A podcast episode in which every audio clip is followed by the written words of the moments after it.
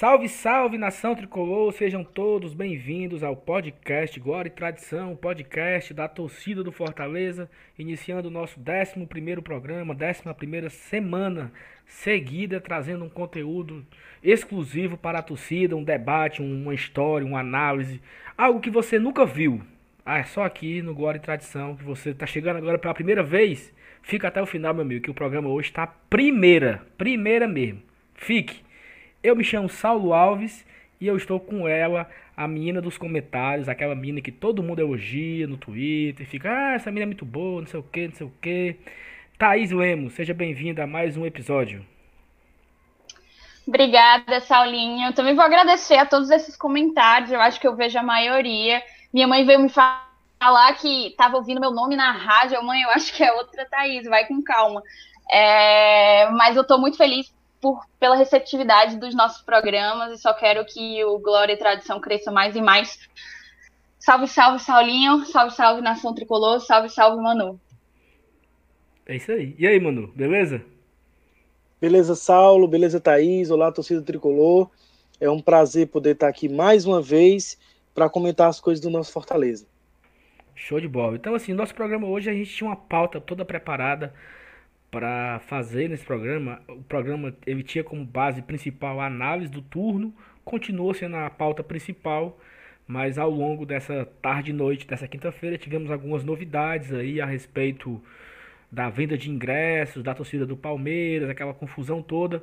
Teremos no final do programa a análise do jogo, o pré-jogo que é tradicional do nosso programa e também estaremos uma participação aqui com, com o nosso vice-presidente Marcelo Desdério trazendo uma informação detalhada de toda essa confusão, o que está acontecendo. E fica com a gente até o final do programa, que vai ser muito bom. Entrando na pauta, nós temos o a análise do turno, né? Fortaleza que tem 22 pontos, é, um ponto conquistado domingo contra a equipe do Bahia lá em Salvador. Fortaleza que está na vigésima, na vigésima, está na 14 quarta posição, com 22 pontos, 19 jogos, 6 vitórias, 4 empates, 9 derrotas. É, falamos muito no nosso último programa a respeito do desempenho em casa que precisa melhorar nesse segundo turno, porque teremos 10 partidas em casa, 10 partidas como mandantes. Vamos falar muito disso, de, de, de números, de estatística, projeções, analisar o nervosão. Vai ser um programa com muita informação a respeito do primeiro turno. Eu queria chamar o Manuel, porque ele fez um, uma breve análise, uma breve pesquisa sobre alguns números. Eu queria que você trouxesse para debater aqui, Manuel, tudo que você descobriu aí desse primeiro turno, o que, que você achou? Então, como a gente já comentou no programa passado, é, sem dúvida poderia ter sido um primeiro turno melhor, sobretudo porque boa parte das derrotas que a gente teve em casa, especialmente, foram decorrentes de erros técnicos e individuais. Esses 22 pontos, eles precisam ser vistos num contexto do próprio campeonato, em relação aos nossos adversários contra o rebaixamento, que é a nossa luta. Né? Das, das 19 rodadas, a gente só passou duas na zona da Sul-Americana. As outras, outras duas na zona do rebaixamento, que foi a primeira e a oitava, e outras 15 rodadas fora da zona do rebaixamento, mas também fora da zona da Sul-Americana. Então, a nossa luta é contra o rebaixamento, sem dúvida. É, então, a gente tem que olhar isso nesse contexto maior do próprio campeonato e com os nossos próprios adversários. Esse aproveitamento de 22 pontos, ele dá um aproveitamento exato de 38,6%, que é exatamente a metade dos 44 pontos que os matemáticos garantem hoje, que dão 99,5% de escapar do rebaixamento. Desses 22, 13 foram em casa, onde a gente teve um aproveitamento de 48,14%, quase a metade dos pontos, e nove fora, onde a gente teve um aproveitamento de 30%.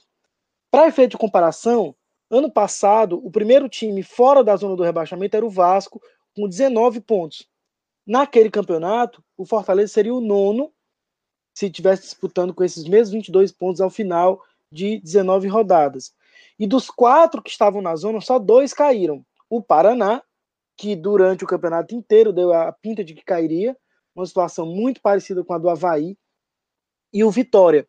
Se juntaram a esses dois o Esporte, que até então estava com 20 pontos em 15 lugar, e o América, que estava com os mesmos 22 pontos do Fortaleza e em décimo lugar. Aliás, corrigindo, o Fortaleza não seria o nono, seria o décimo, estivesse disputando, estaria exatamente na posição do América. É, o Ceará e o Atlético escaparam, eles estavam na zona de rebaixamento e escaparam ao final né, do, do, campeonato, como a gente bem sabe.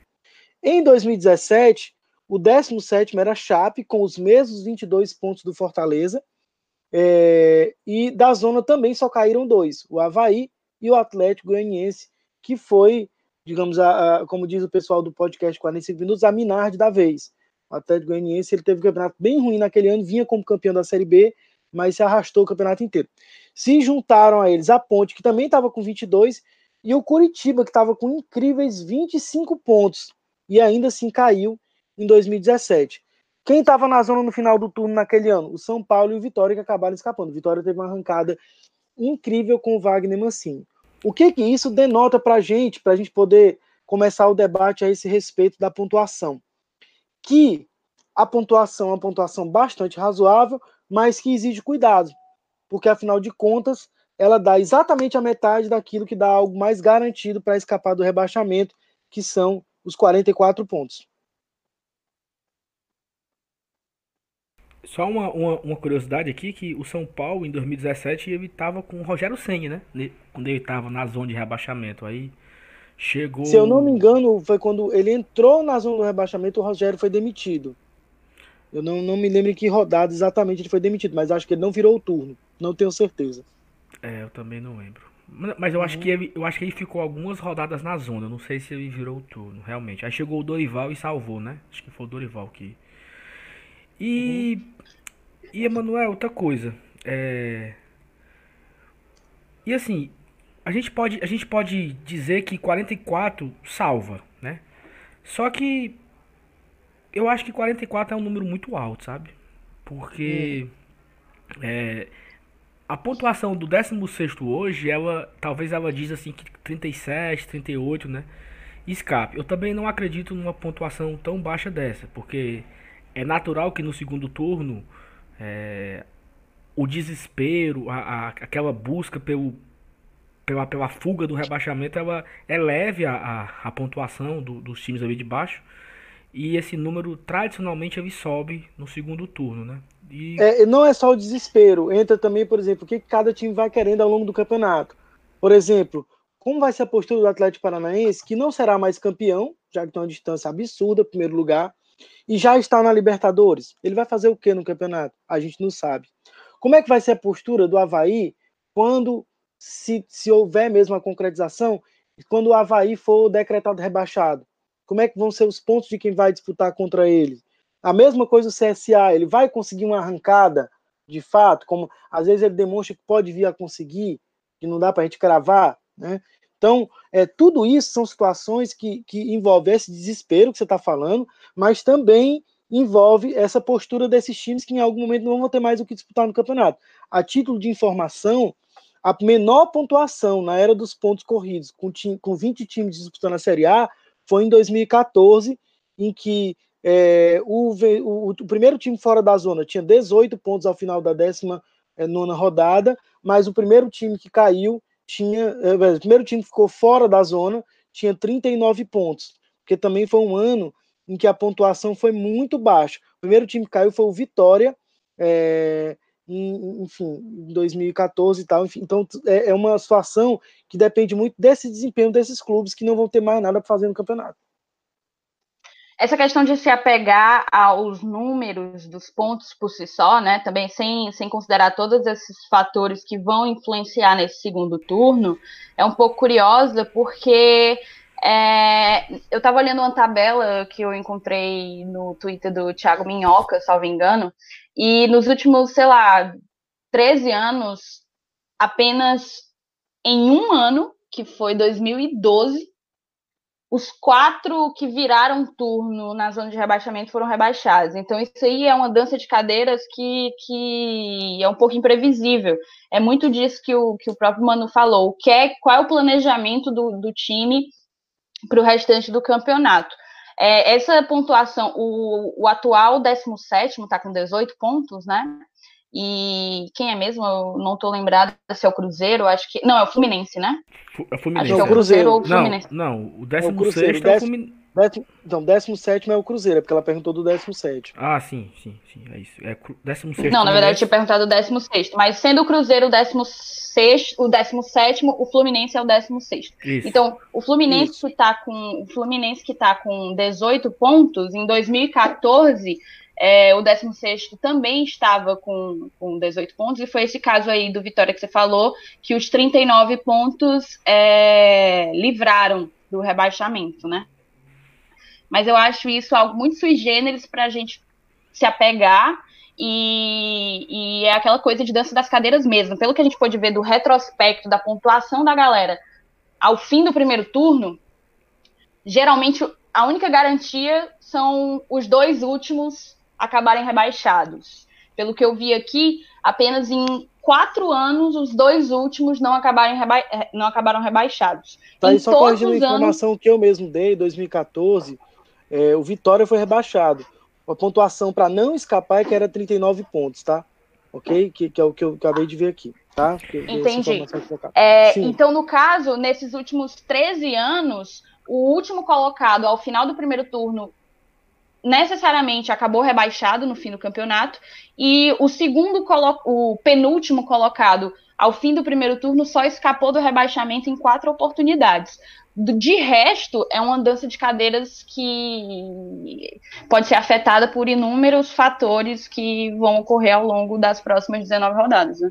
E, e de 2006 até o ano passado, o ano que teve uma maior pontuação foi 2006, 2009, que foi o Fluminense, que aquela arrancada absurda do Fluminense ele fez 46 pontos e conseguiu escapar com 46. Então assim, foi um ano um pouco a, foi o único ano acima de, acima de 45. Então, é, muito fala de 45, mas apenas de 2006 para cá, apenas duas vezes escapou com 45.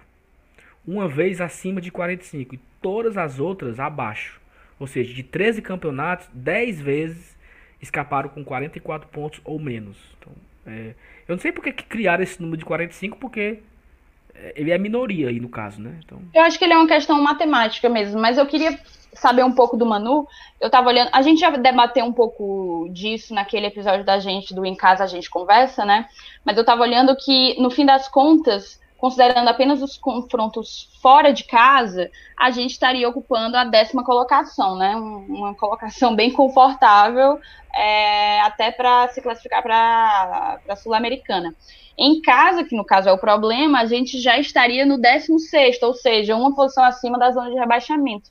Eu queria saber um pouco da opinião do Manu sobre essa questão, desde que a gente também não, não acabe entrando em repetição no que já discutiu no episódio anterior, mas também falando da mudança de postura do, do Fortaleza ao longo do primeiro turno, depois da troca da comissão técnica, depois da saída do Rogério Ceni, que foi um baque para a gente, digamos assim. É, a gente já pôde perceber no jogo contra o Bahia uma maior solidez, uma consolidação de uma maior solidez defensiva, né? E isso se reflete um pouco nos números. Uh, tem uma, uma, uma, baixa que não é tão grande, mas que tem se verificado em relação aos gols sofridos. Com o Semi, a média era de 1,42, quase 40, 43 gols por jogo com o Zé Ricardo está indo para 1,2. Claro que isso envolve também os adversários que enfrentou, né? O Ceni pegou o Palmeiras na estreia, pegou o Flamengo no Rio. Então, é, os, dois, os dois, dois jogos fora de casa, né? É, aumentou um pouquinho também a média de gols por jogo, que também o Zé Ricardo pegou um jogo com três gols, que foi o jogo do Santos, né? Então, é, o aproveitamento dos dois é muito parecido também. O Ceni tinha um aproveitamento de, de, de é, 35,9% e o Zé Ricardo 33,33%. Né? Não está aqui nessa conta é, o, a pontuação do jogo contra o CSA. Mas eu acho que de fato a gente vai ter mas que... Era, mas era pra estar. Tá, era pra estar tá, e o, e o Marcondes tem 100%, meu amigo. Olha, meu rapaz. a, a, a, comparação é entre 100 e Zé Ricardo, né? Não, então, por mas isso que... o campeão aí é, é o Marcondes Cara, com 100%. Eu, ah, coloco, eu é coloco o... a vitória no, sobre o CSA no 100 ainda, galera. Eu, sou, é, eu tô frescando, eu tô frescando. Ok, ok, ok. Então, de, de qualquer maneira, eu acredito que a gente vai ter que aliar essa solidez defensiva que vem se mostrando no Fortaleza. E a gente pegou um time cujo poder ofensivo é muito grande, que é o Bahia, né? E não, e não, não sofremos tanto, digamos assim. Há, inclusive, né, quem vislumbra a possibilidade de que se a gente não tivesse sofrido, não tivesse feito aquele pênalti, é provável que a gente tivesse, de repente, até levado a vitória. É, então, são coisas a, a, se considerar no restante da nossa campanha, né? O grosso do nosso, do nosso, da nossa pontuação foi contra os times da zona do rebaixamento, né? A gente ganhou de todos os times que estão na zona do rebaixamento, 100% de aproveitamento. E aí quando a gente vai olhar o rendimento com extratos diferentes da tabela, contra times do G6, que pode virar G7, enfim, é, a gente só ganhou 1,18, né? São 5,5% de aproveitamento. Contra os times da parte intermediária da tabela, e aí parte intermediária estou considerando do sétimo ao décimo primeiro lugar, foram 6 pontos em 15, o que dá 40%. E contra é, os times do Nervosão, a gente tem 15 pontos em 24, né? Então, mais de 60% de aproveitamento, sendo 100% contra os times da zona. Então, a gente precisa manter esse aproveitamento contra os times da zona, melhorar um pouquinho o da, o da, os times da parte intermediária, embora esteja uma coisa bem razoável, mas tentar pontuar um pouco mais, ou, ou, enfim, sofrer menos contra esses times lá de cima, que isso talvez seja a pontuação que vai fazer alguma diferença em relação aos nossos próprios concorrentes. Sobre esse desempenho contra os 10 últimos, Manu, inclusive, é, eu vi uns dados divulgados pelo, pelo Footstats que, de fato, contra os 10 últimos colocados no Brasileirão, que no caso aí acaba não encaixando muito nos que a gente coloca no nervosão, porque o Atlético tá em. O Atlético Paranaense está em 11 e o Botafogo em décimo, né? É, mas contra os 10 últimos do Brasileirão, a gente teve realmente um aproveitamento acima dos 70%, e é o quarto melhor aproveitamento de todos os times, dos 20 times da Série A, contra os 10 últimos, né? Então, assim, a gente teve só, só três times dentre o, os 20 tiveram melhor aproveitamento contra os 10 últimos do que nós. Foram seis vitórias, um empate do, e seis vitórias, um empate e duas derrotas apenas em nove jogos. Eu achei isso bastante significativo porque acaba que são esses os nossos adversários, né? Eu acho que aqui nesse balanço geral que a gente está fazendo, a gente tem que lembrar para o torcedor qual é o campeonato que o Fortaleza está jogando. Então, esse tipo de dado é um pouco relevante, na minha cabeça até muito relevante, pelo momento, tipo assim, no momento decisivo, digamos assim, a gente tem, tem respondido contra os nossos adversários diretos. E, e o Fortaleza venceu todos os jogos dos que estão fora de que estão na zona de abaixamento, né? Venceu todos os quatro. Exatamente. É, e eu acho que é isso. E, e um, um, ponto muito positivo, talvez, na, na minha cabeça, é que eu acho que a grande parte da torcida sabe que é esse o nosso campeonato, sabe? Grande parte da torcida vai sair soltando fogo se, ao final da 38ª rodada, a gente estiver em 16º colocado. Óbvio, todo mundo quer uma Sul-Americana, mas a, o objetivo é a permanência. A permanência é um divisor de águas para Fortaleza. E. Um... Pode dizer. Tem um dado muito concreto que eu trouxe aqui, né? Assim, a gente só ficou na zona sul-americana em duas rodadas. Claro que o importante é ficar no final, mas isso vai mostrando um caminho, isso vai mostrando uma disputa. Então, a nossa disputa é pela permanência, não tenho a menor dúvida disso. É claro que o que vier para além disso aí é lucro, mas vamos lá, né? É, vamos fazer uma retrospectiva dos últimos 10 anos, né? Então, o Fortaleza hoje está num patamar que ele precisa reconhecer que ele ainda está em crescimento, e que, portanto, no primeiro ano de, de, de Série A, você permane depois de tanto tempo longe, você permanecer é sem dúvida uma vitória. Eu acho que a nossa torcida compreende isso. A nossa melhor colocação aqui foi um décimo segundo lugar. E nós ficamos na zona de rebaixamento também só duas vezes, né? Então, assim, foi uma rodada na estreia. E uma, e uma, e aí, uma vez não conta que é a estreia. É a estreia. Estreamos uhum. contra o atual campeão que vai ser agora o jogo da volta, né? É, o atual campeão em casa, um domingo. Embalado ainda na época. É, diferente ali, chuva e tal. O Fortaleza não entrou em campo. Fomos pro rebaixamento. E a segunda vez foi na oitava rodada, quando nós perdemos pro Flamengo. O Grêmio. Assim, pro, pro, pro, Grêmio. E foi uma sequência muito complicada, porque o Fortaleza estava jogando a Copa do Nordeste, a Copa do Brasil e o Campeonato Brasileiro ao mesmo tempo. Era jogando quarta, domingo, quarta, domingo. Aí o Fortaleza, se eu não me engano, o Fortaleza ele jogou com o Botafogo da Paraíba na quarta, ganhou de 1 a 0. Jogou com o Vasco no domingo, foi 1 a 1. Jogou com o Botafogo na quarta, ganhou de 1 a 0. Pegou o Flamengo no sábado, perdeu de 2 a 0. Pegou o Atlético Paranaense na quarta-feira, ou foi na quinta, perdeu de 1 a 0, um gol no final. Esse Atlético que foi campeão ontem da Copa do Brasil.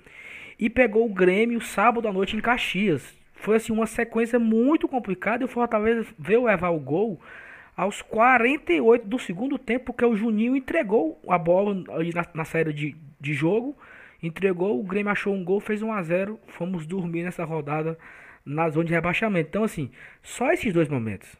Então, vamos, vamos analisar todo o contexto, né? A estreia contra o Palmeiras e uma derrota para o Grêmio, com todas essas, essas variações, com esses problemas, com essa sequência que eu falei. E depois que do jogo do Grêmio, nós vencemos o Cruzeiro, que foi a última rodada antes da parada da Copa América. Vencemos, saímos da zona e não voltamos mais. Então, a gente está iniciando o segundo turno nesse, nesse final de semana a quatro pontos da zona. E eu, eu vi uma, um, uma frase num programa esportivo que o, até o, era um ouvinte lá e participou e falou assim: que Fortaleza e Ceará eles estão iniciando o, o segundo turno melhor do que o primeiro, porque o primeiro estava todo mundo zerado e agora eles já estão com quatro pontos de vantagem. Né? se é, um, é um bom olhar. Se, se o nosso objetivo é não entrar na zona, nós já começamos com quatro pontos de vantagem. Então, assim, já é um. aquele É, é olhar o copo meio, meio cheio, né? Claro que poderia ser melhor, mas poderia ser 12 pontos, caso aquela derrota que eu não quero lembrar tivesse, não tivesse ocorrido. Mas quatro pontos também é um número bastante considerável, né? E é aquilo que a gente sempre fala, né? há um ano atrás a gente na Série B tivesse chegado, o Série B vai começar, a gente não sabe nem se vai subir, eu digo Fortaleza, eu te ponho na Série A, no final da 19 rodada, tu tem quatro pontos de vantagem sobre o, o 17 lugar. Tu quer? Pegava Todo mundo aqui ia ficar louco, feliz demais, né? Claro que pegava. Na hora. Claro que pegava. Não, então é, justa, é justamente por isso, mano, que eu concordo perfeitamente. Dava para ser melhor? Com certeza dava para ser melhor. Mas eu, enquanto torcedora, eu tô satisfeita com o, o desempenho, porque eu acho que a gente tem time para buscar esses 23 pontos fictícios que, que, que nos livrariam. Na verdade, eu estava dando uma olhada, se a gente repetir a campanha do primeiro turno, trocando apenas uma derrota por um empate, a gente já alcança os 45 pontos. Então, é, é estar no caminho. E hoje eu sinto o nosso time muito mais maduro, muito mais cascudo do que quando a gente começou a tirar pelo jogo contra o Palmeiras, que a gente levou uma aula de futebol e que nada explica aquela partida se não for nervosismo, é, pressão com a estreia numa Série A, depois de tantos anos em Série C, depois de um ano na Série B, e ansiedade mesmo. É, os jogadores não se encontraram. É, então, se a gente comparar o time do Fortaleza hoje, iniciando o retorno, e o time do Fortaleza no dia que a gente jogou contra o Palmeiras, é um time completamente diferente. A começar pelo comando técnico, mas é um time mais maduro, mais preparado e eu acho que mais cascudo também. E eu acho que tem uma coisa que os números eles, eles mostram, mas ao mesmo tempo a gente precisa olhar um pouco a, a tendência que diz respeito ao desempenho. Então, assim, tem alguns times aí que vêm em queda de desempenho. Não só de pontuação, tô falando de desempenho mesmo, né? A gente vai discutir daqui a pouco a situação do nervosão, a gente vai poder analisar isso mais claramente. O Fortaleza, eu acho que ele mantém uma certa regularidade de desempenho. Ele, ele, ele dificilmente faz uma partida horrível que você diga, nossa, esse time tá sem rumo. Não passa essa impressão. Então, isso dá uma segurança para ter algum otimismo em relação ao que possa vir a acontecer no segundo turno. Talvez se a gente entrar por essa linha que tu falou agora, aproveitar o gancho, assim, talvez nós tivemos o jogo contra o Palmeiras, que o Fortaleza não entrou em campo, e eu acredito que o primeiro tempo contra o Santos. É, porque realmente o Fortaleza não pegou na bola contra o Santos. Mas assim, o Fortaleza e Santos ele se tornou um jogo heróico aí, porque ele voltou para o segundo tempo e empatou o jogo. Mas se você for jogo a jogo, as nove, se pegar as nove derrotas que nós tivemos, tira do, tira do Palmeiras, até o jogo com o Flamengo, que é o poderoso Flamengo hoje, foi um jogo que não foi tão fácil para o Flamengo. O Fortaleza teve as suas oportunidades, teve as suas chances perdidas, trabalhou a bola, jogou bem, mas o Flamengo fez um, o, o gol lá que o Flamengo fez, 1 a 0 é, Gabigol, Arrascaeta, Everton Ribeiro, então assim, é um, é um nível superior, lógico que o Flamengo deve ser campeão brasileiro, eu acredito, com esse time que tá A gente estava jogando contra uma seleção ali, né? Uma seleção, e a gente assim. Parecia jogada videogame o primeiro gol do Flamengo. Assim, Exatamente. Assim, e assim, é, é, ah, ah, Sal, tu, tu, tá se, tu tá se contentando com a derrota porque não levou goleada. Não é porque não foi um jogo assim que o Flamengo passou por cima. O Fortaleza não pegou na bola. Não foi. O Fortaleza trocou a bola. É, teve as suas jogadas. Teve o, o, o Felipe Alves participou da partida. Na verdade era o Boeck, nem era o Felipe Alves. O Boeck participou da partida, saiu jogando com os pés e tal. Foi um jogo interessante. Perder pro Flamengo no Rio de Janeiro. Quem não achar isso normal, meu Deus, né? Tá torcendo pelo time errado. Então, assim, como tu falou, não teve assim, esses jogos que o Fortaleza. Eu, eu, eu vejo muita falta de atenção. Aí sim. Se a gente for pontuar aqui a quantidade de pontos que nós perdemos só por vacilo. Esse, esse do Grêmio, cara, eu fui dormir doente naquele sábado. Porque você fica ali com aquele, com aquele sentimento de um ponto é maravilhoso. Então, mas no caso, naquele dia lá do Grêmio, eu fui dormir indignada, quase chorando, por me sentir injustiçada, né? Porque, para mim, o erro de arbitragem foi preponderante para a derrota. É, eu também acho que o erro foi foda, mas assim, é, dava, mesmo com o erro da arbitragem, dava para ter segurado aquele 0x0 ali e estaríamos hoje com 24 pontos. Mas a gente falou muito já de, de pontos perdidos, principalmente em casos do nosso último programa. Você que não ouviu ainda, tá lá detalhado, partida por partida, que nós perdemos em casa.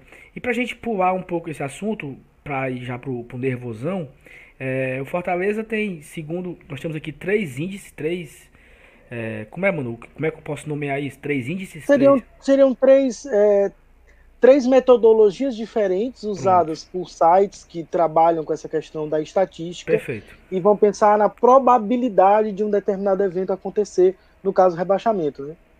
Isso. E aí nós temos é, três metodologias, eu não sei é, como eles chegam nesse número, para ser bem sincero, não, não sei o cálculo, mas nós temos o chance de gol, que ele diz que o Fortaleza tem 5,5% de chance de rebaixamento. Nós temos o Infobola, que ele dá 14%. E nós temos um, a probabilidade também da UFMG, uma Faculdade Federal de Minas Gerais, que ele dá 20%. O FMG tem até um site, todos eles têm um site, mas eu sempre gosto de entrar no FMG porque tem umas tabelas bem curiosas para esse tipo de Eu gosto muito do, do, site da é, é, do departamento é o site de departamento de matemática de lá, é, exatamente. Os cabos são, são, são bons. E a gente pulando aqui já um pouco pro, para o Nervosão, né? Você que não conhece o Nervosão, que está entrando no nosso programa pela primeira vez. O Nervosão é o seguinte, é, o, é a análise exclusiva do nosso campeonato. O nosso campeonato é aquele campeonato nervoso, aquele campeonato do sufoco, do desespero, do sofrimento até o final, onde a gente é, definimos 10 times participantes desse Nervosão, onde nós acreditamos, e a gente até é, concordamos aqui quando a gente definiu isso, que esses 10 eles devem disputar o campeonato todinho ali na parte de baixo. E a classificação do Nervosão, Thaís, faça as honras, traga aí a classificação do Nervosão 2019 no primeiro turno. Então, vamos lá. É, a gente fez aqui uma, uma tabelinha justamente pegando apenas os confrontos diretos, né? Que é justamente os jogos dos membros do Nervosão contra os membros do Nervosão. E, basicamente, é, o Fortaleza está em segundo lugar, atrás apenas do Botafogo.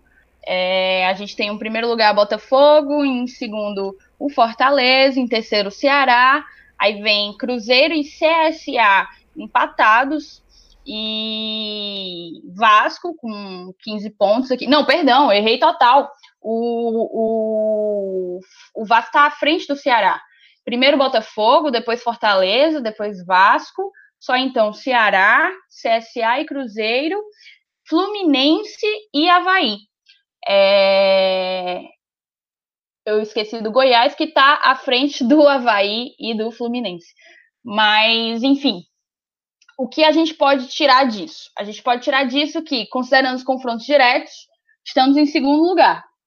Por que, que aquele, aquele dado do Footstats tinha dado um pouco de diferente? Porque naquele dado ele considera o Atlético Paranaense, que a gente venceu em casa, né? E aqui a gente não está considerando o Atlético Paranaense, está considerando o Botafogo, que foi uma derrota nossa lá no Rio de Janeiro, também uma derrota muito, muito lamentada. É, um outro levantamento que eu fiz do Nervosão foi acerca do ataque e da defesa. E nisso, a gente tem o melhor ataque da competição, é, com 22 gols. E em segundo lugar vem o Ceará e o Fluminense com 21 gols. Quanto à defesa, a gente já não pode dizer muito a mesma coisa. O Ceará ele vem em primeiro lugar com apenas 20 gols sofridos. E a gente vem um pouco depois, vem CSA, vem Havaí com 25 pontos e a gente vem com 26 pontos. A gente está em quarto, então, quarta melhor defesa do Nervosão, é, mas melhor ataque. Então, eu acho que o que é que isso diz? Isso diz que a gente vinha sofrendo muito gol, principalmente na era 4-2-4, e que se a gente consertar isso, a tendência é que nos confrontos diretos a gente tenha um desempenho ainda melhor do que foi no primeiro turno. É, eu eu lembro de uma entrevista do Rogério Ceni que ele dizia que se a gente tem dois jogos, um de ida e o de volta, é, algum a gente tem e a gente perdeu um, a gente tem que vencer o outro para empatar, para ter pelo menos 50% de aproveitamento, né? E através dessa perspectiva, é, jogos contra Botafogo, Ceará e Fluminense são jogos que, na minha opinião, necessariamente têm que ser vencidos por nós. O do Botafogo vai ser aqui, em casa, o do Ceará, o mando será nosso, e o do Fluminense vai ser no Rio de Janeiro. É, então, eu acho que são três, três confrontos que seria muito interessante vencer, justamente para manter pelo menos uns 50% de aproveitamento no confronto. E, e aí, eu quero ouvir também a opinião momento, de vocês. O do Fluminense num momento muito crucial do campeonato, né? Já na 18ª rodada, mas na, na 18ª, na 37ª é, rodada, né?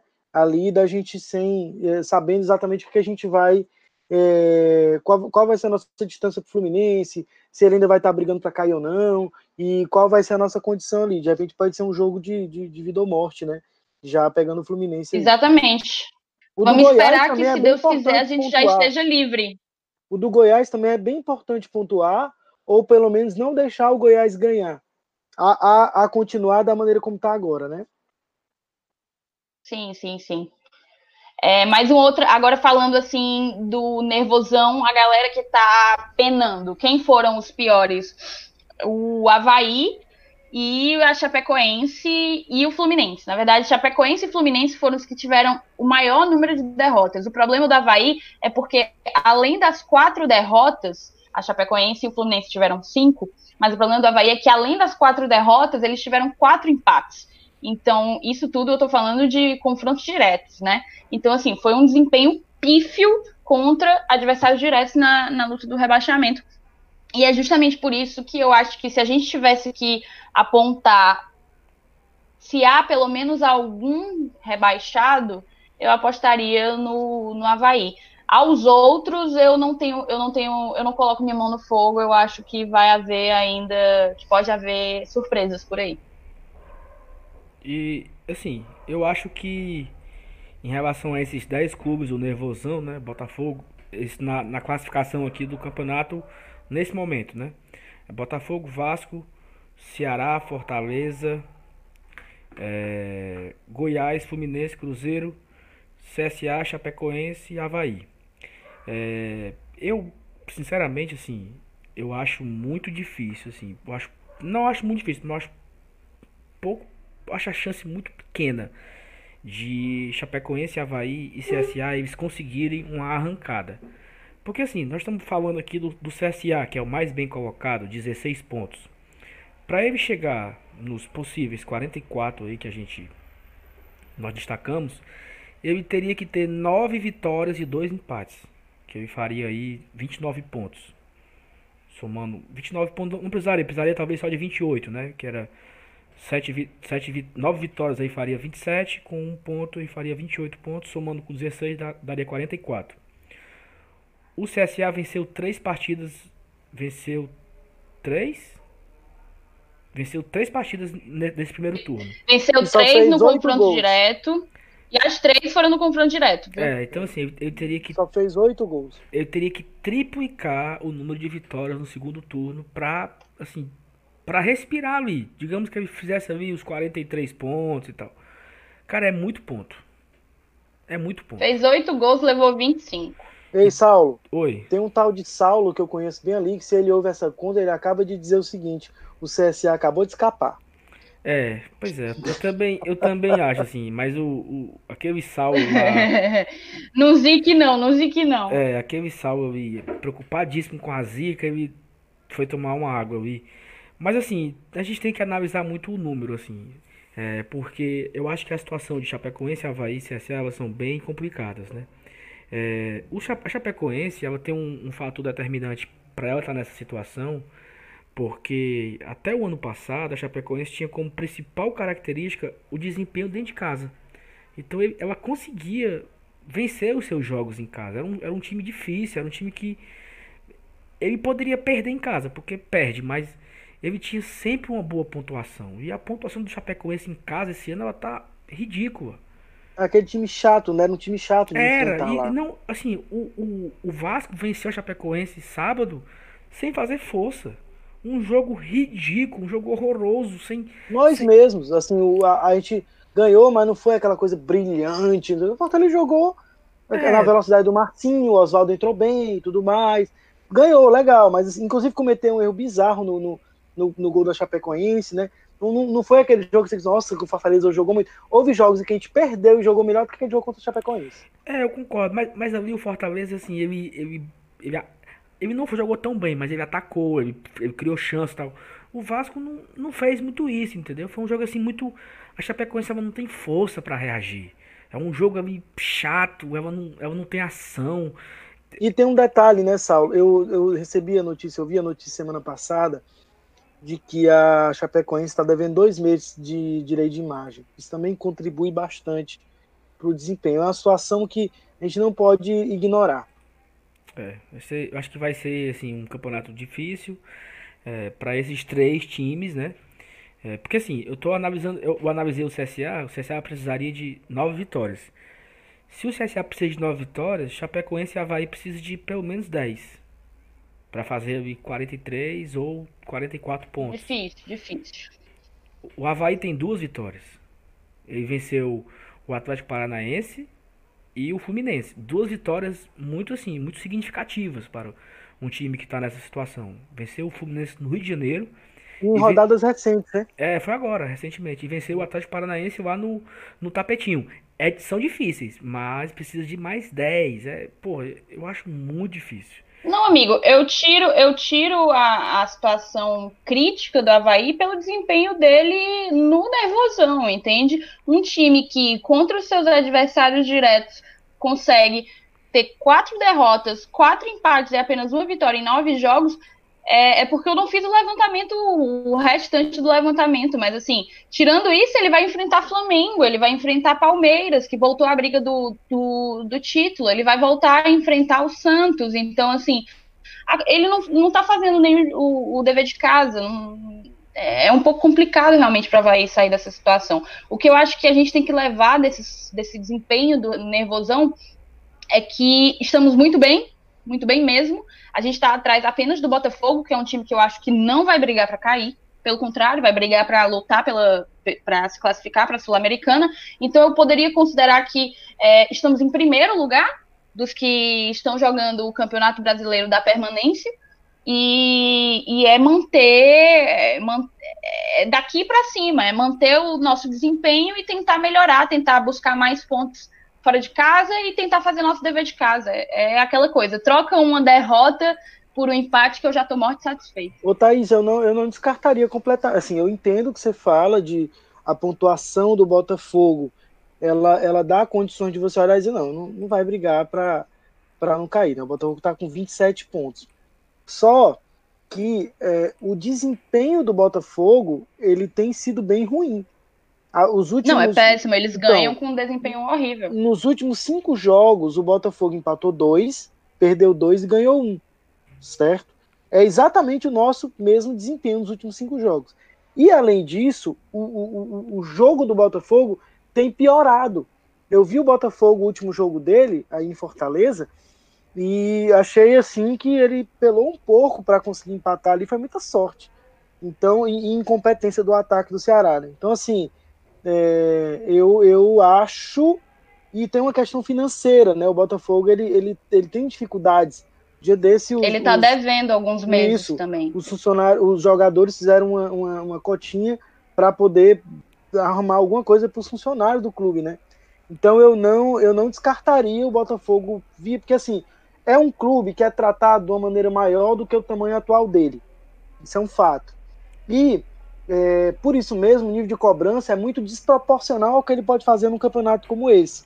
Eu acho que se ele mantivesse desempenho ruim, entrar numa espiral de derrotas, não, não, é, é, se ele tivesse no lugar do, do, do Atlético Mineiro, tá com cinco derrotas seguidas, né, também. Mas enfim, é, é outro que se não cuidar ali vai começar troca treinador, não sei o quê. Então a, a, corneta é muito maior, a cobrança é muito maior. Eu não descartaria o, o, o Botafogo, não, tá? Eu também não descartaria o Botafogo. Eu acho que o Botafogo ele até o final aí ele vai brigar ali, né?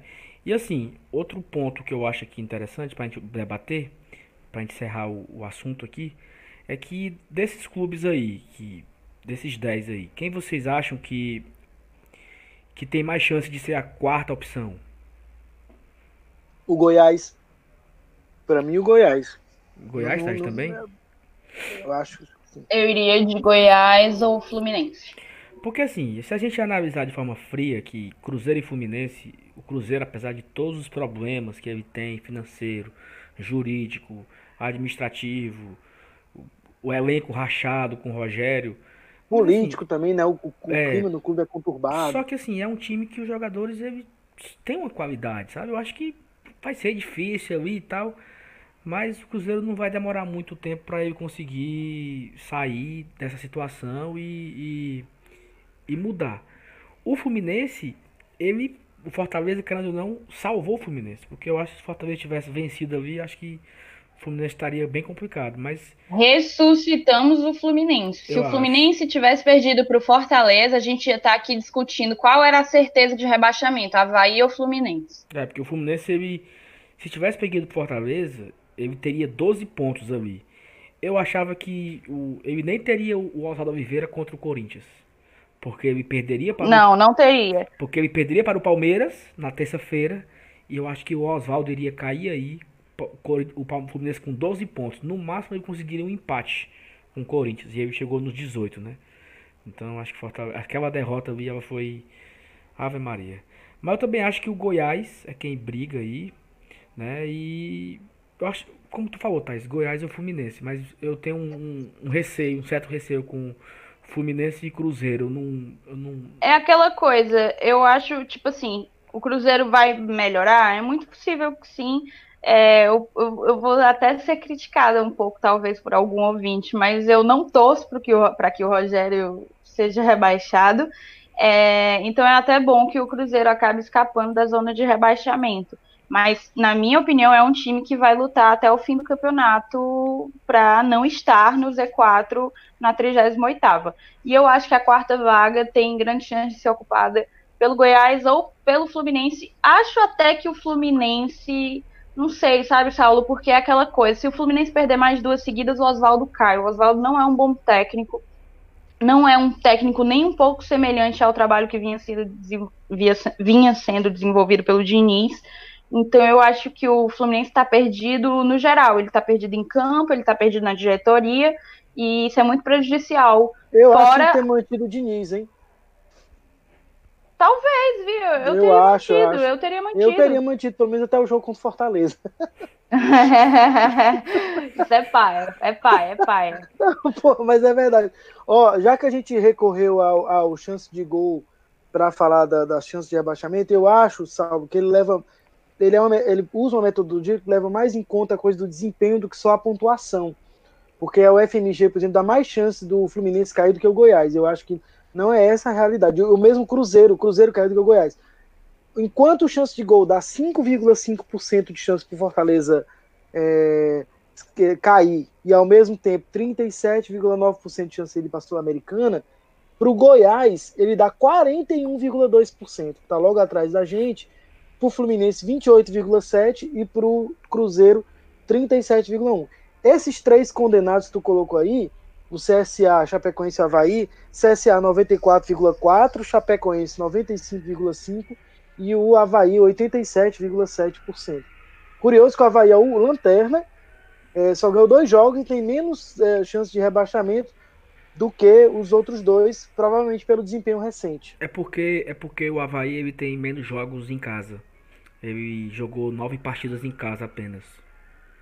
Então acho que é por isso que quem jogou. Acho que deve ser esse cálculo que ele fez, entendeu? Como perdeu. Sim.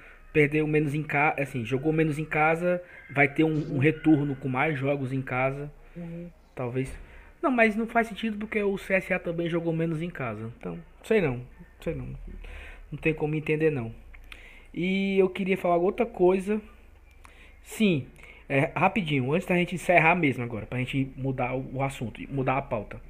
É... Faz, três horas, faz três horas que o homem tá tentando encerrar a pauta. Não, é porque agora, agora é uma.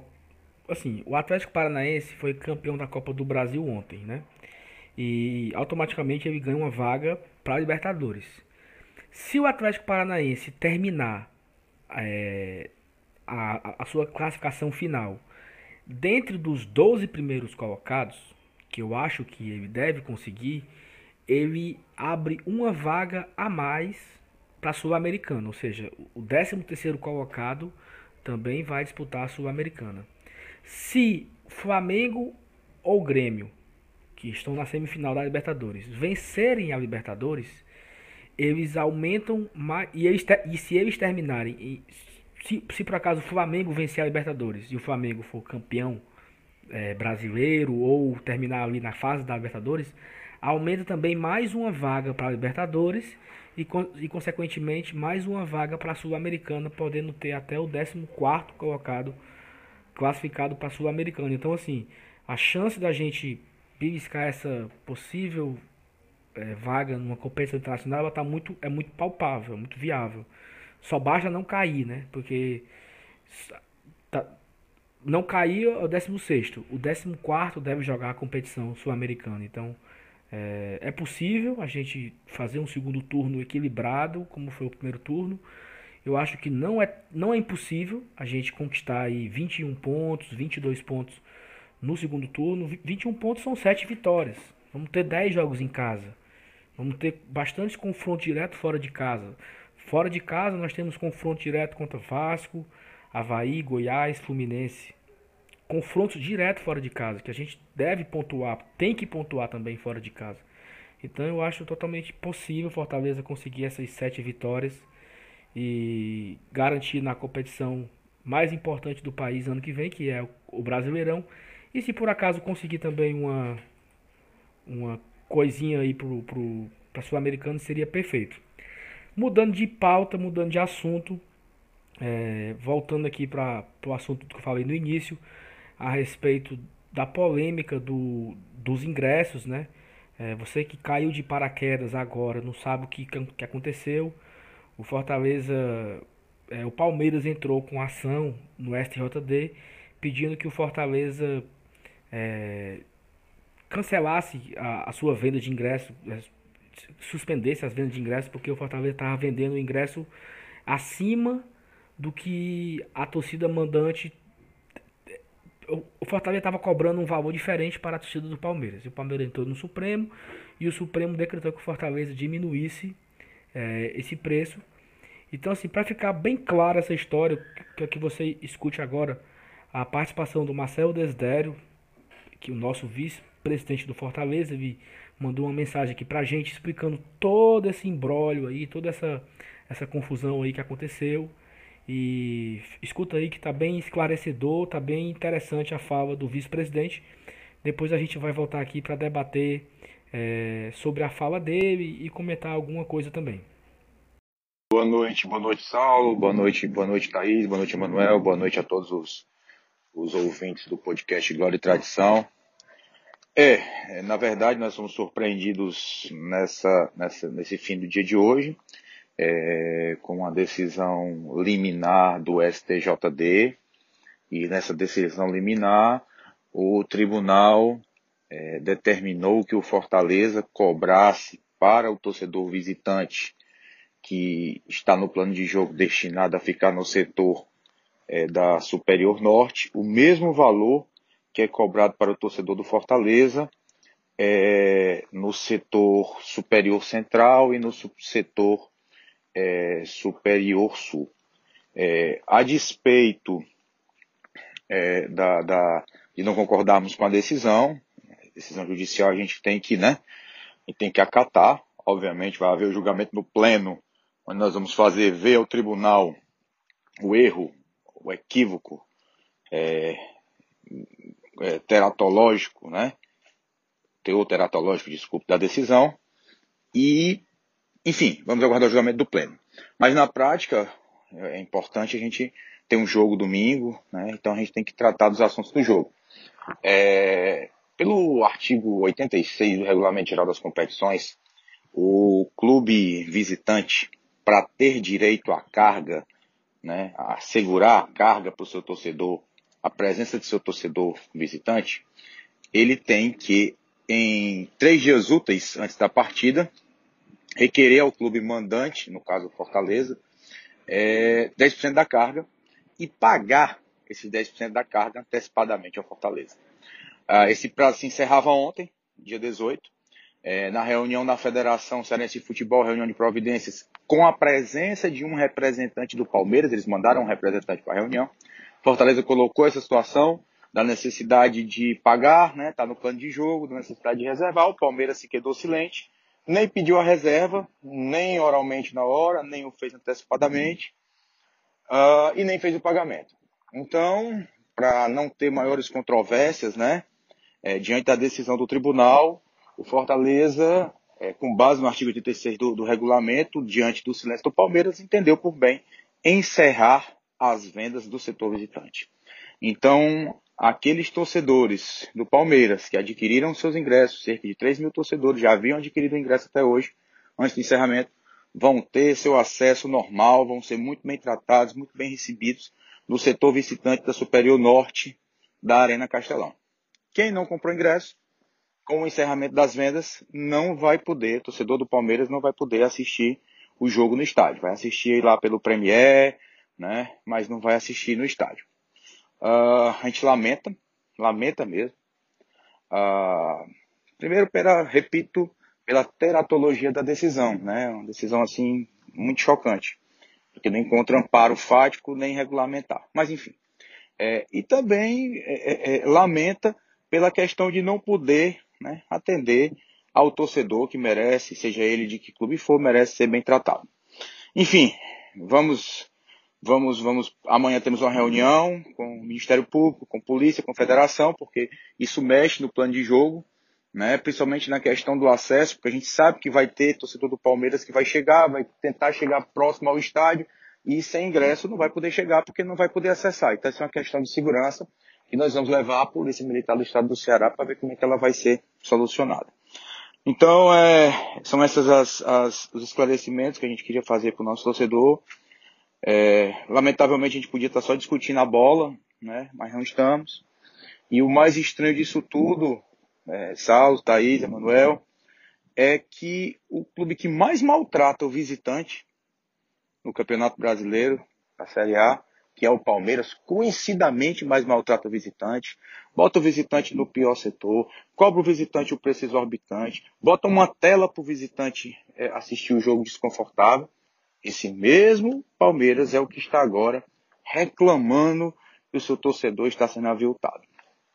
Mas enfim, vamos em frente, vamos, vamos seguir na luta e, e é focar todos os esforços para que dentro de campo os nossos jogadores deem a resposta e que na arquibancada a nossa torcida faça a belíssima festa que faz e dê a sua resposta é, é, nas arquibancadas. Um abraço, uma boa noite e saudações tricolores. É, então, assim, é isso, né? Ficou bem esclarecedor aí a, a participação do Desider. Agradeço mais uma vez a, a disponibilidade dele. É, esclareceu alguns pontos aí. E, e aí, o que, é que vocês acham dessa história aí, do, desse, dessa confusão aí? Eu queria ouvir a Thaís, até porque ela é advogada, talvez tenha mais respaldo para falar, mas no primeiro momento a impressão que dá, inclusive pelos tweets que o Desidério fez, né, hoje à noite, é que o Fortaleza está se respaldando no fato de que o Palmeiras não solicitou e não fez o depósito do dinheiro, além de não ter solicitado, não pagou os ingressos a que ele teria direito, esses 10%, e por isso mesmo é, resolveu encerrar, né? A discussão envolve o fato de que o Palmeiras entende que o Fortaleza está cobrando pelo mesmo setor, só que do outro lado, um valor diferente daquele que ele está cobrando da própria torcida. Então, ele não poderia fazer isso. E é bom lembrar, como diz o Desidério no áudio, que o tratamento que o Palmeiras dispensa a quem vai até a sua arena em São Paulo, é, ele é bastante discutível, né? Um tratamento muito, é o, talvez o pior tratamento do Brasil. Eu já vi inclusive uma matéria de torcedores do Bahia que foram ver Bahia e Palmeiras lá e reclamaram muito de uma tela que fica na frente, você não pode ver o jogo adequadamente. O argumento do Palmeiras é de que a polícia mandou colocar aquilo ali para evitar que se fique jogando objeto de uma torcida para outra. Né? Então, eu acho que está se usando um princípio legal, a princípio, mas gostaria de ouvir a Thaís, e é, também está se adotando um princípio de reciprocidade, né? Pois é, eu não tenho tanto conhecimento do, do regulamento do Brasileirão, mas, assim, o que a gente vai ver é, ante a suspensão das vendas de ingresso para a torcida visitante, a gente até, o Saulo até comentou com a gente a, a notícia que tinha saído aí no Globoesporte.com de que o Palmeiras ia acionar o Ministério Público e o PROCON, né, para que o Fortaleza restabeleça as vendas. Provavelmente o Palmeiras deve, deve argumentar que não, não respeitou o prazo estatutário, o prazo regulamentar, perdão, porque a matéria estava subjúdice, né? Provavelmente deve ser esse o argumento. É, só que sobre essa questão toda, antes de tudo, acho extremamente correto é, a atitude da diretoria em suspender as vendas, porque a decisão do STJD ela é de se estranhar um pouco em alguns aspectos. Para mim, no aspecto da reciprocidade, porque o valor cobrado pelo Palmeiras foi o mesmo é, para os torcedores tricolores que foram ao Allianz Parque no, em abril, né? O segundo ponto é justamente isso que você levantou, Manu, o péssimo tratamento dado aos torcedores. Na verdade, o Palmeiras abriu a venda de ingressos para a torcida visitante poucas horas antes da partida é, e, e, em uma circunstância bem desconfortável. Estava chovendo em São Paulo, então eu lembro que na época muitas fotos, muitas fotos com a galera com capa de chuva, é, ou seja, foi um, foi um tratamento bem degradante, digamos assim, para o torcedor do Fortaleza que quis ver a estreia do seu time na Série A do Brasileirão. E, por fim, a falta de tratamento equiparado ante dois times cearenses. O Palmeiras já jogou aqui na Arena Castelão e, e não questionou no STJD o valor que foi cobrado a ele é, pelo Ceará, que inclusive eu, eu olhando o borderô, o Ceará cobrou mais do que estamos cobrando, a gente está cobrando 110 reais a inteiro, o Ceará cobrou 120. E isso não foi questionado em nenhum momento. Então a gente vê aqui uma absoluta contradição, absoluta hipocrisia. Primeiro, o Palmeiras que não trata bem e não faz questão de tratar bem o seu torcedor visitante. Segundo, a, a, o desrespeito à aplicação da reciprocidade, já que são valores equivalentes. A gente não está cobrando deles nada além do que foi cobrado de nós. E terceiro, esse tratamento diferenciado para dois times cearenses que disputam a mesma competição que é, o time paulista. Então, acho corretíssima a posição da diretoria, é, mas assim, em tempo é aquela coisa, eles vão entrar no ministério, vão, vão, enfim, in, entrar com alguma representação no Ministério Público e no PROCON, defendendo que não fizeram a reserva e o pagamento dos ingressos porque a matéria estava subjúdice é, no STJD. Acho que a, a, a decisão do STJD, apesar de não ser a primeira, eu fiz uma rápida procura e, e houve uma, uma, discussão mais ou menos no mesmo sentido em um clássico lá de Minas Gerais, Atlético e Cruzeiro, ela espanta justamente por se tratar do Palmeiras e de todos esses fatores que a gente apontou aqui. Mas aí eu queria ouvir também a opinião de Saulinho.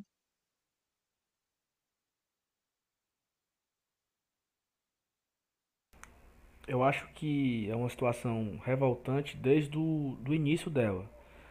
Desde o princípio, ela já é uma situação. Quando surgiu essa história ontem que o, o Palmeiras foi no STJD é, e tal, e tal, e tal, eu já achei assim uma, uma, uma, uma imoralidade gigante, sabe? E não, não como o Marcelo Deder falou, né? Que não, o clube não esperava essa decisão do STJD, que é, é, é, tão ridículo o Palmeiras, logo o Palmeiras, né? Logo, logo quem é, fez essa, essa crítica, logo o Palmeiras que fez essa, essa denúncia, que fez essa solicitação, um, um, um time que não valoriza os visitantes e tal. Mas assim, eu acho revoltante e para ser sincero, eu não sei se o Fortaleza vai conseguir manter essa decisão, porque infelizmente o, o CEP pesa muito aqui no Brasil e eu não duvido que o Ministério Público amanhã tem uma reunião com Fortaleza, olha Fortaleza, volte a vender e volte a vender pelos 50 reais, né? Porque vai ter muita confusão, porque eu imagino que tá vindo caravanas de outros estados e essa galera vai chegar no estádio e, e não vai ter como entrar porque não tem ingresso e não vai estar vendendo ingresso. Então, mas eu, eu acredito no Fortaleza, que o Fortaleza vai fazer o possível para não vender mais. Mas se vier uma ordem né, da, do Ministério Público, eu acho que o PROCON não, não, não deve se meter, não sei. É, é esperar, né? Ontem eu, eu não acreditava eu não acreditava nessa denúncia, eu achava que o, o SJD ele iria mandar o Palmeiras se lascar e deixar de ser besta. Só que de repente aconteceu essa solicitação, o Fortaleza vai para a justiça, vai para o tribunal e tudo. Só que assim, o jogo é domingo. Então não dá pra. É, e, não, não vai ser amanhã o julgamento, né? Então esse julgamento vai ser julgado daqui a um, sei lá, três semanas e talvez seja absolvido. Mas o jogo já passou, o prejuízo já, já aconteceu e não tem mais como voltar. Então é isso, eu acho que o áudio do Desidério detalha muito, é muito é, informativo e deu para o torcedor se esclarecer bastante sobre esse assunto. Eu não tenho mais nada a falar. E, Manuel, tem alguma coisa a dizer ou podemos seguir? Não, não, acho que o assunto está bem abordado, como você falou, o áudio do Desidério ele é bastante elucidativo, né? ele explica qual é a questão. E eu agora estou, na verdade, ansioso para a gente partir para o último e mais aguardado e elogiado quadro do programa, que é esse pré-jogo, né? E aí, Thaís, dá para a gente ganhar desse Palmeiras? Rapaz, eis a pergunta de um milhão de reais. Não acho impossível, mas vai, vai, vai dar trabalho, vai ser um pouquinho trabalhoso. Acho engraçado que, tipo, tática é um, um assunto que, que, enfim, eu gosto no futebol. Não gosto muito de quem recorre tanto a, a tatiquez, a palavrinhas que. É, neologismos que às vezes não conseguem transmitir a mensagem. É, então, se a galera que está ouvindo a gente achar que eu estou exagerando um pouquinho, pode mandar um feedback que a gente está aqui para sempre melhorar. Mas vamos realmente falar desse pré-jogo Fortaleza e Palmeiras. É, a primeira coisa a ser dita é que o Palmeiras ele vem embalado, né, com três vitórias seguidas desde que o Mano Menezes assumiu o comando técnico do Porco. É, o time vinha bem instável, com alguns resultados bem negativos, e o Filipão ele não resistiu à goleada sofrida pelo Flamengo. É, nessas três vitórias seguidas do Mano à frente do Palmeiras, as vítimas foram Goiás, Fluminense e Cruzeiro o que é interessante, porque são três adversários diretos nossos, né, na luta contra o rebaixamento, e acaba por aliviar um pouco o peso daquela goleada de 4 a 0 que a gente sofreu na primeira rodada.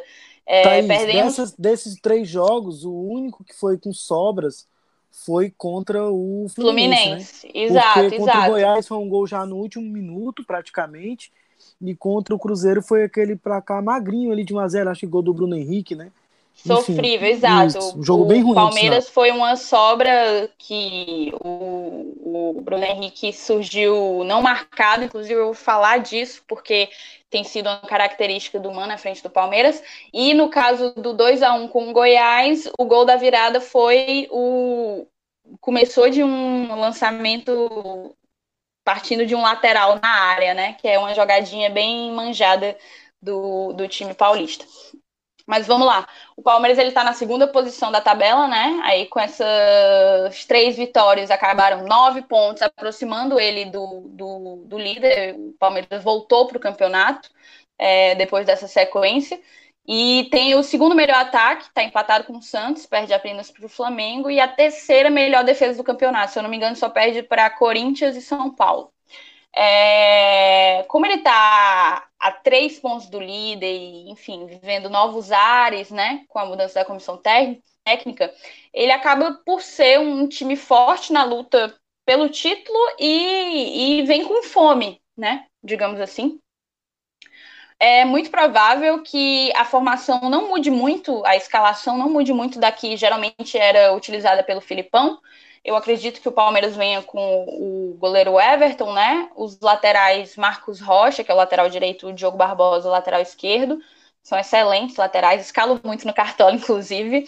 É, Gustavo Gomes e Luan na zaga. Pode ser que o Luan seja preterido pelo Vitor Hugo. O Mano usou duas vezes o Vitor Hugo. Eu não sei se por algum fator de suspensão ou de lesão do Luan. É, no meio-campo, Felipe Melo e Bruno Henrique como volantes, Gustavo Scarpa como meia atacante. É, e aí vem a grande dúvida, porque Dudu está suspenso, para nossa alegria. É, então, eu estava lendo as matérias dos setoristas do Palmeiras dizendo que o Mano vai decidir se vem Zé Rafael é, que é um meio-campista, mas que jogou por muito tempo com quando o Filipão era técnico como atacante, e ou Carlos Eduardo, né, que é um jogador com características mais semelhantes à do Dudu, de velocidade, ele é um jogador mais agudo. Enfim, mas eu acredito que venha com o Zé Rafael, ante as substituições que o Mano vem fazendo nos três jogos que comandou. É, o Luiz Adriano, de centroavante, e o William Bigode, na ponta esquerda. É, enfim, nos jogos com o Mano, o Palmeiras ele tem adotado um esquema 4-2-3-1, né? No caso, a, a, o sistema defensivo, a linha defensiva, os dois volantes, é, o Scarpa junto com os pontas, porque o Scarpa flutua bastante por vários espaços no campo, e eu vou falar disso mais na frente. O Luiz Adriano, é, bem, bem como referência, ele é um, um, um, um centroavante que ocupa verdadeiramente a área. Mas falando ofensivamente, é, como eu estava dizendo, a escalação do Palmeiras não é muito diferente da escalação do Filipão, mas mudou um pouco é, os posicionamentos de cada jogador né, no campo e a proposta de jogo. É, qual é a nova proposta de jogo? A nova proposta de jogo é manter por mais tempo a posse de bola e trocar mais passes. Né? A gente está falando de Filipão e Mano Menezes, são é, dois técnicos tradicionalmente retrancados banqueiros. Mas. E o Palmeiras é aquele time que joga feio, ganha jogando feio. Isso não, não é vergonha para nenhum deles admitir isso. O Filipão falou isso várias vezes. É, que era um técnico resultadista, né? O que importava era o resultado, não importava o desempenho do time em campo. E, e então o fato do Mano optar por uma maior posse de bola e uma maior troca de passes é até curioso, porque o Mano saiu do Cruzeiro é, escorraçado por ser retranqueiro demais. Talvez é, essa nova proposta seja justamente porque o Palmeiras não estava conseguindo usufruir da, das peculiaridades, das características e qualidades dos jogadores deles com a proposta do Filipão até então, apesar de ter sido campeão no ano passado, né? Enfim, é, há também, além dessa maior posse de bola e dessa tro maior troca de passes, há também muita movimentação, e isso, galera, vocês podem me interromper a qualquer momento se tiver algo a acrescentar. É, há também uma maior movimentação e aproximação das linhas na construção de jogadas ofensivas, sabe? O que acaba por liberando os pontas, ele, ele, eles acabam se podendo não agir apenas como pontas, mas trabalhar também por dentro. Trabalhar também, se aproximar do corredor central de campo e acabar trabalhando por dentro. É, Para mim, um ponto-chave do jogo do Palmeiras são os laterais. Marcos Rocha e Diogo Barbosa, eles são cruciais para o jogo do Palmeiras, e eu falo isso tanto em termos ofensivos como em termos defensivos, certo? em termos ofensivos, que é o que a gente está falando, é, eles dão muita amplitude para o time, muita profundidade nas jogadas e eles exploram o, o, corredor lateral do campo até a linha de fundo, muitas vezes, buscando a melhor alternativa de passe ou de cruzamento, né? É, o Mano tem gostado mais de bola no chão, não tanto os cruzamentos na área, na área adversária. Então, é, essa capacidade que os e a versatilidade que eles têm porque além de explorar o corredor lateral, indo até a linha de fundo, às vezes, inclusive, infiltrando, tipo, entrando, adentrando a grande área é, com a bola para buscar realmente o melhor momento para o passe, eles têm a liberdade de trabalhar também é, pelo meio, né? Entrando pelo meio. Então, eu acho que, assim, o trabalho do Mano ainda está muito no início, apenas três jogos, mas o que eu pude ver e ler né, sobre as análises que fizeram do time e tal, é que é um time que tem prezado pela movimentação e pela flutuação da, no setor ofensivo. Uma outra coisa que eu ia falar é que essa movimentação ela acaba por abrir um leque de possibilidades, né? Ou seja, a gente tem os volantes subindo muito, subindo bem é, ao ataque, a gente tem os laterais com muita velocidade, amplitude e, e versatilidade que podem também trabalhar o meio-campo. Então a gente tem um leque de possibilidades que podem ser utilizadas pelo Palmeiras que podem surpreender, porque faz do ataque do Palmeiras agora algo, algo imprevisível, perdão porque é tudo muito novo, não dá para se analisar muito bem um trabalho de três jogos. Se eu não me engano, essa é a primeira semana cheia do que o Mano teve com o Palmeiras, porque o jogo contra o Fluminense foi um jogo de uma rodada bem anterior, né? Que foi, enfim, adiado. É, o meio o meio campo do Palmeiras ele tem participado mais das jogadas, ele não tem ficado tão recuado né? Tem o Scarpa, que, como eu falei, ele flutua bem pelos espaços ali no meio, pelas laterais. Ele é um jogador bem, bem que tem muita liberdade, né? No esquema tático do humano. Às vezes ele, ele se posiciona até atrás do, do Luiz Adriano. Ele pode até se posicionar atrás do, do Luiz Adriano como um falso 9, e tem os volantes que, como eu disse, eles sobem com frequência, e essa subida com frequência pode ser um elemento surpresa. Inclusive, o gol contra o Cruzeiro foi num elemento surpresa desse. O Bruno Henrique surgiu é, na entrada da grande área completamente sem, sem marcação. É, porque os volantes acabam podendo recorrer a uma infiltração inesperada. Eu lembrei, inclusive, muito do papel do William Arão no Flamengo em alguns momentos. É, ou então por uma sobra mesmo na entrada da grande área, ali na meia-lua, mais ou menos.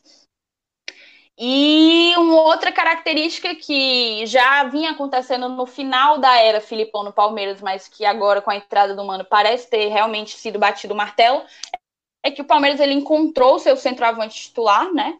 É, depois de muitos testes não, não muito bem sucedidos com o Davidson e com o Borra, é, o Luiz Adriano, que foi uma contratação recente, ele é o nove titular muito cuidado com ele, porque ele é um 9 que se posiciona dentro da área, se posiciona como um homem de referência, deve se posicionar dentro da área, muito próximo da, da pequena área e esperando o passo para botar para dentro aquele estilo de jogo do, do centroavante goleador, né? Centroavante matador, que define. É, enfim, eu acho que no primeiro, no jogo do primeiro turno a gente sofreu demais com os laterais lançados na área, né? E é uma jogada clássica, como eu falei, manjada do Palmeiras. Só que ela vem perdendo um pouco de espaço no, com o Mano. O Mano não gosta muito, justamente por ele optar, priorizar esse jogo rasteiro, esse jogo no toque de bola. É, mas eu não excluiria a possibilidade disso acontecer. A gente tem que ter muito cuidado É, o Palmeiras cansou de jogar bola na nossa área através do lateral e isso é algo que a gente tem que, que ficar ligado. Defensivamente falando, eu tive um pouco mais de dificuldade de, de absorver a identidade do, do, do novo Palmeiras, né? Digamos assim, do Palmeiras do Mano. Eu só realmente percebi que é, é um. Ele, enquanto menos retranqueiro, ele acaba por ter uma maior dificuldade de recomposição, né?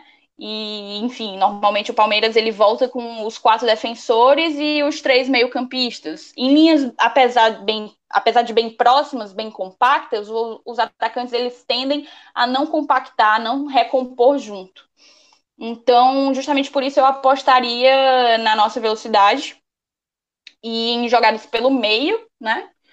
É, enfim, apostando em jogadas semelhantes à, semelhantes à jogada do Oswaldo, que o Oswaldo conseguiu fazer no jogo contra o Bahia. O, Oswaldo jogou bem pelo meio e aquele passe foi, enfim, um, um passe de muita técnica, de muita qualidade.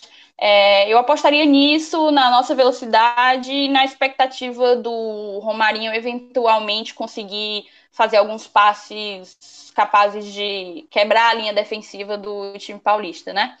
Então é aquela coisa, apostar num bom contra-ataque, é, no jogo pelo meio. Eu iria com Felipe Alves, apesar de ter visto que ele foi poupado hoje. Eu não sei se hoje ou foi ontem. Acho que ontem ele foi poupado e hoje ontem, ele voltou ontem. aos treinos. Exato. Ontem ele foi poupado e hoje ele voltou aos treinos, então, mas acho que ele segue como titular.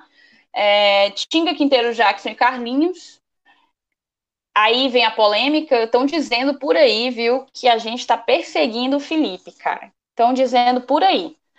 É, não é uma perseguição, eu só acho que ele não está num bom momento. E quando, é, quando não se está num bom momento, vai para o banco, reflete um pouco, que eu tenho certeza que mal não faz, sabe? Acho que, pelo contrário, pode ser que ele, que ele volte com mais fome. Então eu iria de Gabriel Dias e Juninho, sacaria o Felipe. Iria de Mariano Vasquez, mas sei que o Zé Ricardo não vai. Acho a probabilidade do Mariano entrar como titular pequeniníssima, talvez entre Matheus Vargas. E no ataque eu iria com Oswaldo, André Luiz de centroavante no lugar do Wellington Paulista e o Romarinho. Essa Pensei seria que você a pediu minha o Chiesa. Thaís. Rapaz, não brinque comigo, que eu tô ficando é velha, não é doida. Eu dava uma chance Então- pra ele. Tá de brinks, né? Sério. Tá falando sério, velho? Sério. Eu entrava com Chiesa. Tu tem muita fé na humanidade, viu, macho? Não, sabe O bicho tem, É viu, porque, rapaz? assim, é porque assim, ou eu tenho. É assim, ó, Chiesa, é o seguinte. Eu chamava ele pra, pra conversa, né? Ó, presta atenção. O Ayrton Paulista tá suspenso e tal. Ó, cara, é tua chance. O Ayrton Paulista não tá bem, certo? Então, assim, é a tua chance. Se o Fortaleza ganhar 1x0, gol teu, no próximo jogo tu é titular e o Ayrton é banco. Sal, Primeiro que mas levando, levando em fazer consideração, levando em consideração, é, é o tipo da chantagem que não funciona muito bem. E além disso, levando em consideração o que a Thaís falou, que é o quê? Qual é a chance que o Fortaleza tem de tentar quebrar essas linhas de marcação do Palmeiras? A velocidade, né? Um contra-ataque bem articulado. Não é o Chiesa que vai dar essa opção. Quem vai ficar na frente, correndo junto com os pontas e tentando é, é, construir essas alternativas de jogadas, seria o André Luiz. Eu não vejo, eu não vejo o Chiesa nem com condições físicas de fazer um jogo desse. Não, eu concordo, assim, é- o, Não, e uma coisa que eu queria frisar é que, tipo, o Wellington Paulista não pode jogar de, de jeito nenhum por causa do terceiro cartão amarelo, mas mesmo que ele pudesse, eu entraria André Luiz.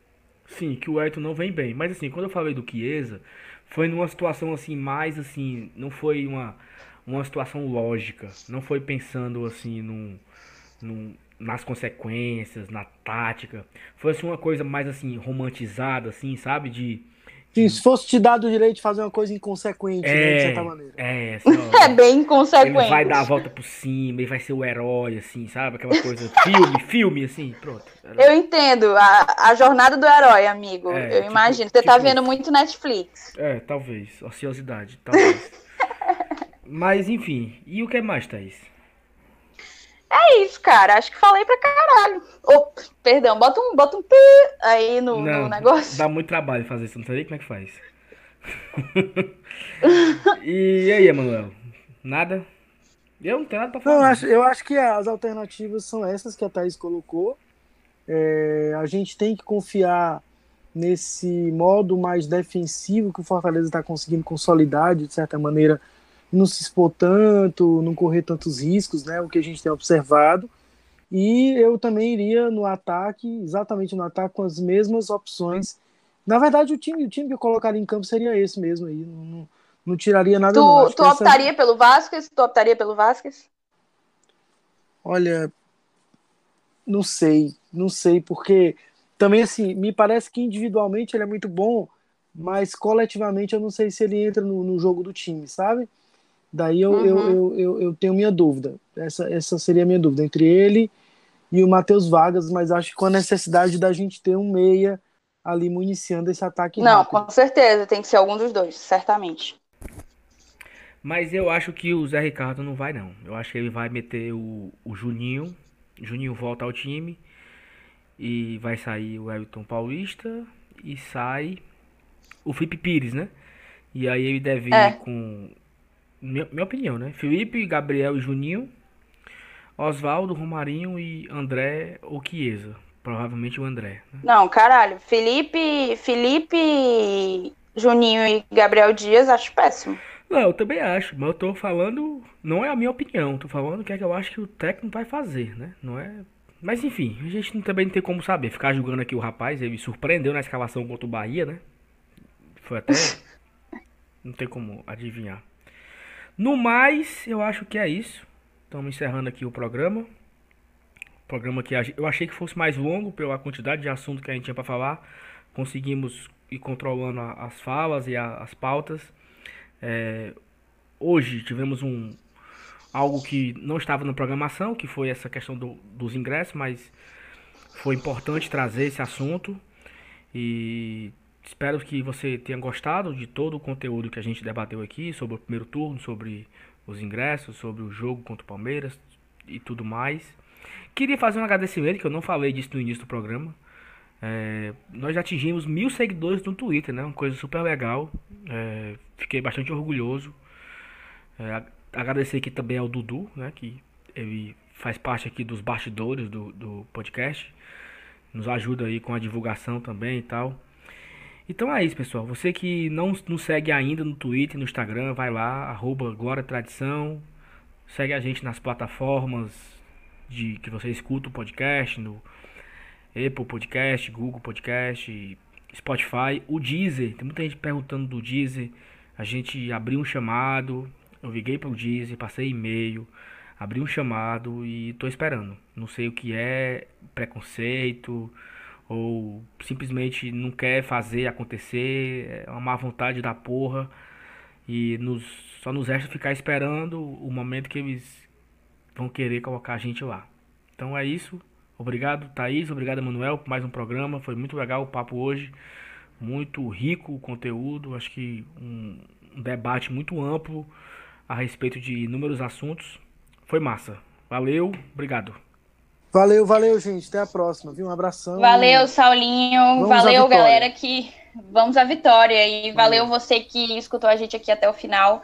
É, reforço o pedido do Saulinho, a nossa conta no Instagram tá perdendo muito para do Twitter. Segue a gente no Instagram também, é o mesmo arroba. E vamos que vamos, que Fortaleza vai surpreender domingo, galera. Bora postar. Valeu, valeu, gente. Valeu, um abração. Valeu, valeu. Até mais. Beijo, beijo. Tchau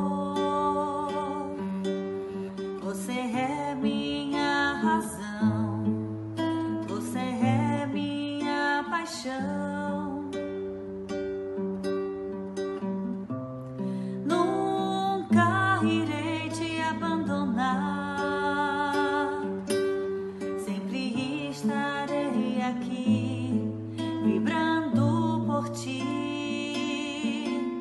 Fortaleza, eterno amor, temos glória e tradição. Bate forte o meu coração. Sempre estarei aqui fortalecer. Não importa onde estarei, para sempre te amarei. Sempre estarei aqui fortalecer.